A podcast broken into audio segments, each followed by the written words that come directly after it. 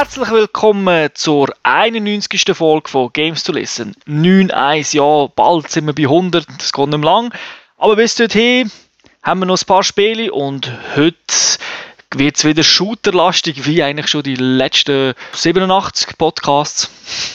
Mit Ausnahmen, wo Indie-Games sind. Aber zuerst die Leute vorstellen. Mein Name ist Thomas Vogt und als Co-Host dabei der Thomas Seiler AK Säuli.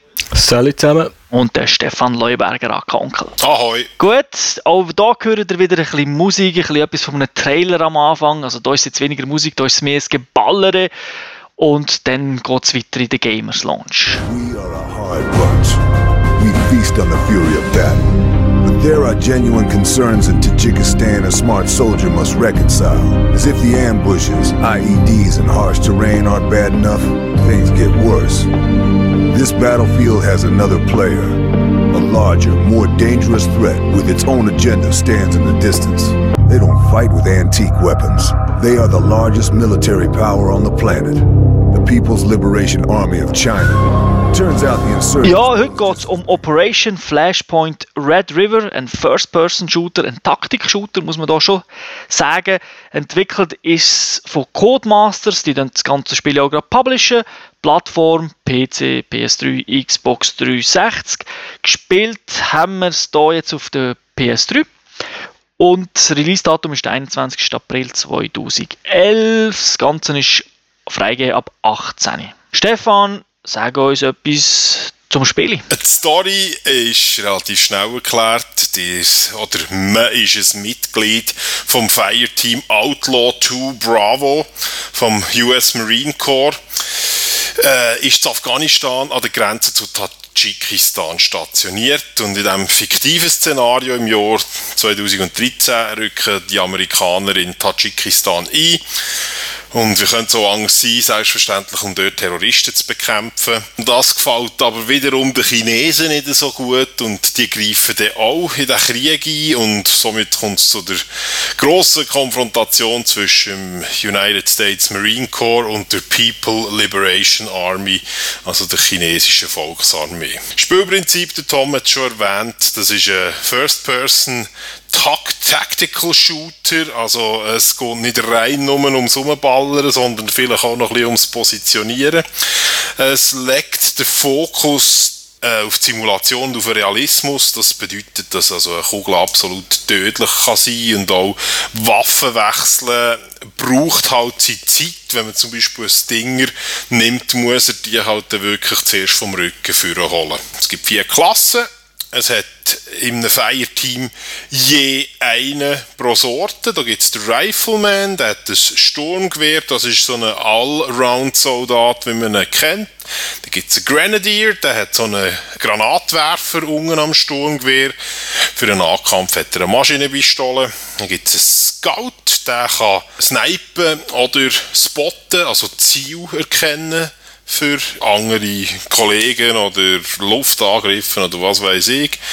Und dann gibt es noch einen Auto-Rifleman, das ist der mit dem Maschinengewehr, wo der Ender eigentlich probiert, den Feind niederzuhalten, dass der nicht aus der Deckung rauskommt. Das Ganze ist in einem Leveling-System äh, untergebracht, also es gibt allgemeine Stats, die gelten für all die vier Klassen, die ich jetzt hier erwähnt habe. Das wäre Ausdauer, Sprintgeschwindigkeit und es gibt noch ein paar mehr. Und dann gibt es pro Klasse aber dann auch noch Stats, wo man sich eben aufleveln kann. Muss man mit der jeweiligen Klasse spielen. Da gibt es neue Waffen oder neue Add-ons zu Waffen und Perks. Also wie man das eigentlich heutzutage aus anderen Shooter bereits kennt und ähm, eigentlich fast schon Standard ist geworden. Zu den Spielmodinen, äh, man kann das Spiel selbstverständlich einfach alleine spielen oder aber Koop. Da gibt es eine Kampagne. Das ist mit relativ doch, also für heutige Verhältnisse, langen Missionen. Also das kann ungefähr so eine Stunde dauern, so eine Mission. Und dort tut sich also auch der Schwierigkeitsgrad eigentlich ziemlich unterscheiden, der variiert ziemlich stark. Dann gibt es noch sogenannte Fireteam Engagements.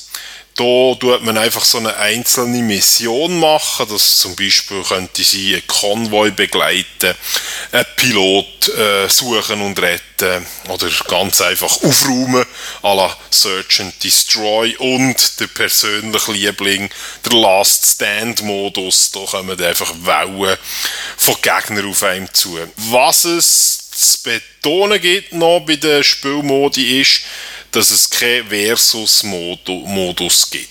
Dafür gibt es Friendly Fire. Voilà, jetzt wollte ich gerade sagen, Säuli, erzähl uns doch mal etwas über die Technik von diesem Spiel. Was hat dir dort gefallen und was ist ein Abturner Also gerade mal zuerst das, was mir wirklich negativ aufgefallen ist, weil das ist schon im letzten Titel schlecht gewesen, dass sie Bäume allgemein und einfach Pop-Ins, die du hast von diesen Bäumen. Also wenn man sich irgendwie im Kreis dreht, dann braucht es irgendwie bis in die Mitte vom Bildschirm, bis irgendwie alles da ist. Das, ist, das haben sie nicht besser herbekommen seit dem letzten Titel. Dafür ist äh, die Weitsicht ist sogar für, für Konsolen phänomenal, muss ich sagen. Also ich kann mich an eine Coop-Mission erinnern aus der Story, die ich mit dem Turbo gemacht habe. Du fährst am Anfang mit einem Hammer los und dann habe ich gesagt, siehst du hinten am Horizont der Staudamm, dorthin laufen wir jetzt. und äh, das, das ist wirklich, das haben sie hübsch gemacht. Der Teil ist schon fast Postkarte kitschig mit dem Himmel und den Sternen und die Sonne, die Sonne, die drinnen ist. Tag- und Nachteffekt haben wir auch drinnen in dieser Engine. Also es gibt auch Nachtmissionen. Was sie dafür nicht haben, komplett Wettereffekt, das ist eigentlich immer das gleiche Wetter in diesem Tadschikistan. Es sieht besser aus als der Vorgänger, weil sie clever sind und nicht eine Waldumgebung gewählt haben. Also es ist ja mehr Wüste und dort hat es ein bisschen weniger Bäume, darum fällt es nicht ganz so so auf. Ja, es ist optisch, also von, von der Geografie her, sagt man dem, ist wie im Medal of Honor eigentlich. Also okay. es ist so gebirgig, wüstig, äh, eher, eher karg. Aber jetzt vom Grafikniveau kommt es an Killzone an, oder ist das immer noch der, der Chef auf dem Thron? Also auf der PS3 ist wahrscheinlich Killzone immer noch ungeschlagen unter den Shooter. Aber äh, ich würde mal sagen, es ist, es ist in der Top 10, was momentan erhältlich ist, ist schon drin. Zum Sound, was hast du da zu sagen? Da sie auch Wert auf Realismus legen, erkennt man deutlich auch Bezeichnen mit einer AK-47, mit einer Pistole, mit einer MG oder mit was auch immer auf die schießt. Auch äh, im Vergleich zu einem anderen Spiel, haben wir kürzlich besprochen, haben Explosionen haben hier so richtig Saft. Also, wir sind ein paar Mal erklopft, weil irgendwie ein Haken in der Nähe explodiert ist oder weil der Kollege mit der Noobtube geschossen hat dann hat es mal richtig gekästelt. Also, das, das macht wirklich Eindruck. Das ganze Spiel ist auch durchgehend Voice Acting. Also, dann einen Sarge, der die ganze Zeit am Erzählen ist. Eigentlich würde er vom Acting her würde gut reden, aber äh, der flucht, glaube mehr als, als ein Wald voll Affen. Der ist die ganze Zeit nur am Ablästern und mir ist es dann mit der Zeit auf den Sack gegangen er flucht wirklich extrem viel. Aber was mich eigentlich noch mehr gestört hat, ist, es gibt ja noch so einen Admiral oder General, der auch noch dazugehört, wo man immer wieder in der Map-Übersicht sieht, der etwas erzählt. Und der hat jetzt eine ziemlich schwule Stimme. Für einen General. dort erwartet man eigentlich so ein eine tiefe Stimme, so richtig kräftig, die sagt, was abgeht. Und dort so, hey guys, we go to this. Es tut wirklich scheiße. Ja, weil die, an, die eigenen Leute sind schon die klischeemässigen Testosteron-Hoschis. Also, genau. der passt da schon nicht ganz rein. Das ist eben genau zum Kontrast schaffen, nicht wahr? ja, eben, also ich komme natürlich nicht umhin, wenn man äh, über ein Operation Flashpoint Spiele ähm, redet, Bohemia Interactive zu erwähnen, die, die ja die Serie ursprünglich mal ins Leben gerufen haben. Und dort hat es mich wirklich so beim Voice Acting, sei es halt auch immer ziemlich so mit militärisch und mit Fachausdrücken und so. Ist das doch hier auch der Fall? Ja, also man könnte durchaus noch ein Wiki nebendran auftun, wenn man gewisse Begriffe nicht versteht. Vor allem, wenn man es auf Englisch spielt wie ich, dann ist alles gepflastert mit Fachausdrücken. Also es kommt einem vor wie ein Tom Clancy-Roman. Richtig, ja. Einfach, dass nach jedem zweiten Wort er nochmal Fuck sagt. Aber das ist einfach zum Betonen. Ja, genau, das ist noch so viel. Ich you fucking gun. ja, der Sergeant Knox, ja, der ist... ja, bei, auch bei diesem Spiel ein wichtiger Aspekt. Das Spiel ist, ist KI, weil äh, wir sind immer in einer Gruppe von mindestens vier Leuten unterwegs und wir haben meistens noch das Alpha und das Charlie-Team, das in der gleichen Mission mitspielt. Wobei man eigentlich nur mit den eigenen vier zusammen wirklich Kontakt hat.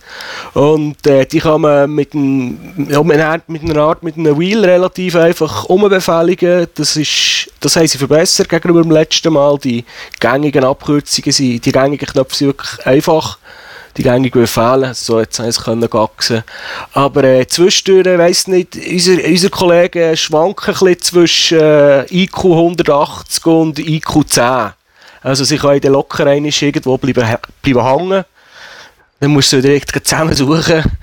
Und manchmal sind sie wirklich so schlau, dass sie in die Deckung gehen und auf die richtigen Gegner ballern. Wenn du ein Haus hast mit zwei Türen und vielleicht noch ein Wände zwischen dann können sie sich also total verlieren und finden nicht mehr raus. Das kann so passieren und eben, wie du gesagt hast, manchmal... Sind sie ein bisschen cleverer. Ja, nur eben, handherum kann man sagen, Jungs gehen das Haus stürmen und wenn drei Typen dorthin gehen, gibt eine Deckung gefossen und zwei positionieren sich schön, das ist der militärisch, drillmässig, das, das sieht super aus und das funktioniert da. Also das ist der, der völlige Kontrast dazu. Also es ist vor allem tendenziell, wenn sie angreifen und die Leute erledigen, dann können sie es, aber wenn sie wieder zurückkommen sollen, sind fertig, dann haben sie ein Problem. Ideale Soldaten, die einfach nur kämpfen, kämpfen, kämpfen. Zu dem Wheel muss ich sagen, ich bin ja nicht so, also jetzt also mit dem Säule vor allem gespielt, er ist der Commander gewesen, der wird sicher noch ein bisschen dazu etwas erzählen.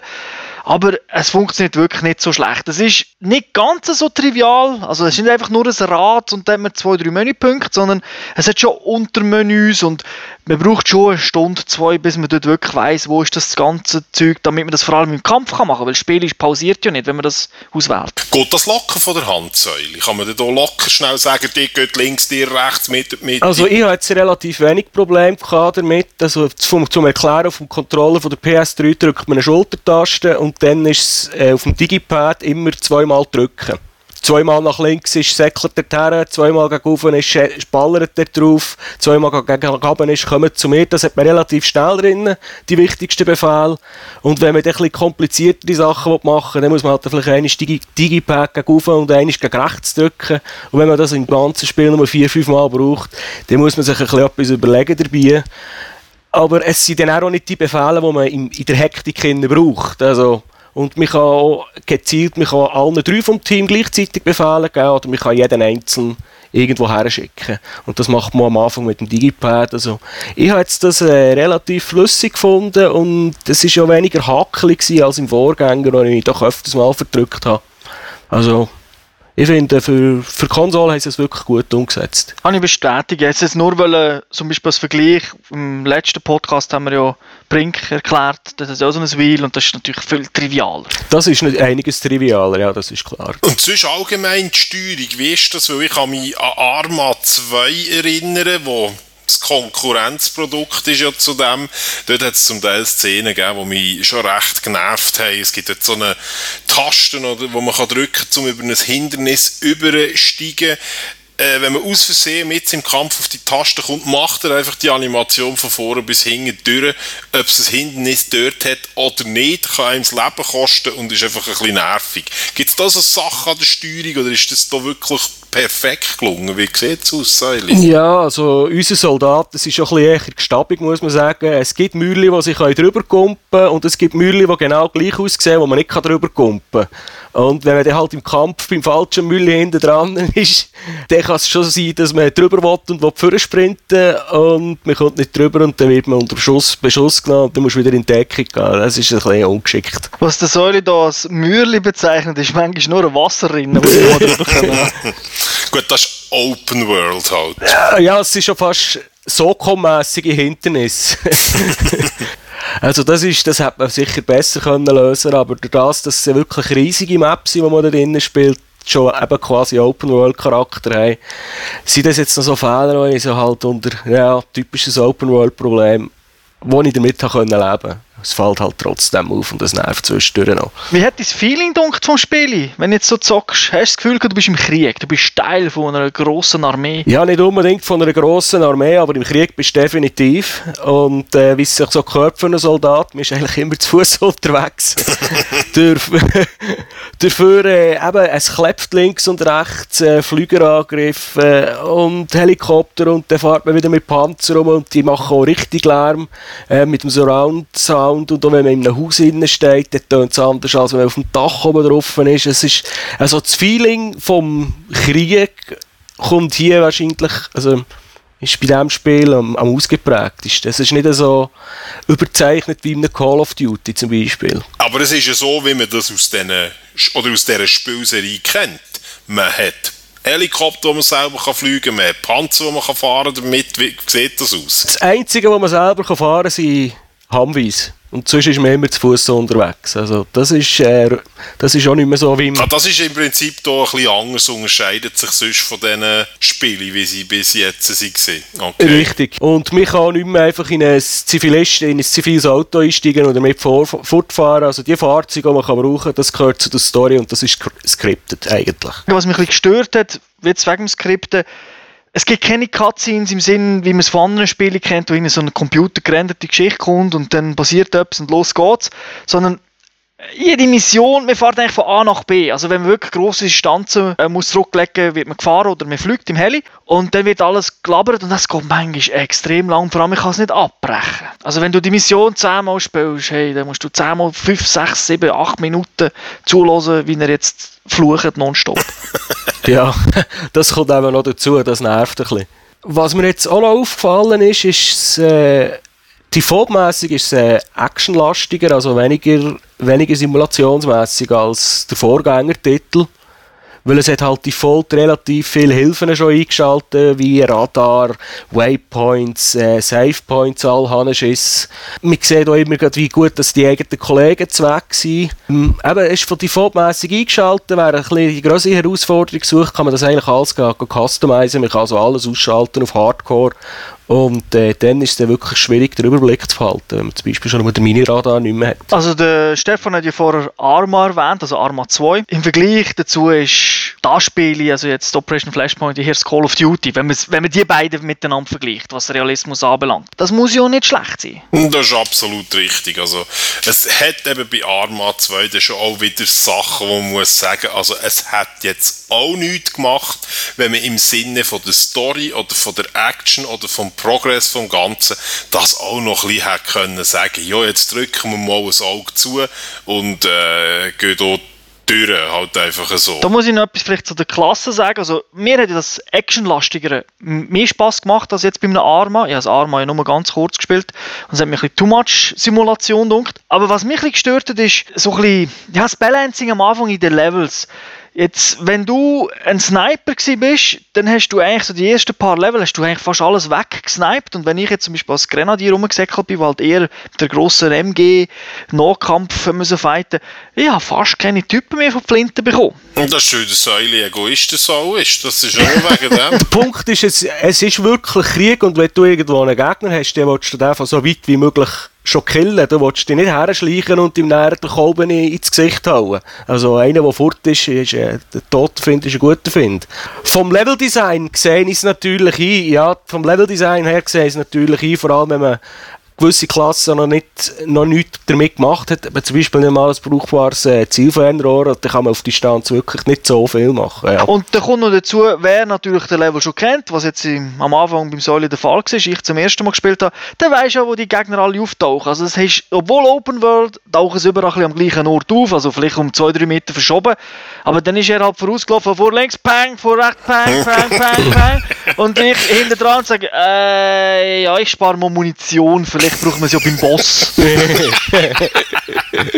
Und für alle, die jetzt das nicht begriffen haben, es hat nicht einen Boss, es kommt nicht plötzlich ein Mecha, wo man dann muss Headshots geben oder so. Also, so realistisch ist es so. Ist das schon. Ich habe noch einen kleinen Punkt, den ich noch bringen wollte, das ist das Heilen in diesem Spiel. Weil äh, das habe ich im letzten Teil cool gefunden, wenn man halt einmal in den Arm geschossen worden ist, hat man sich zwar den Arm können zusammenflicken dass man nicht verblutet und nicht stirbt, aber mir hat für darum für die Tour dieser Mission eine Behinderung gehabt. Also wir hätten schlechter können zielen oder weniger können tragen und jetzt im Red Rising, da kann man sich einfach selber schnell flicken, dann blutet es nicht mehr, noch einmal flicken und dann ist alles wieder gut.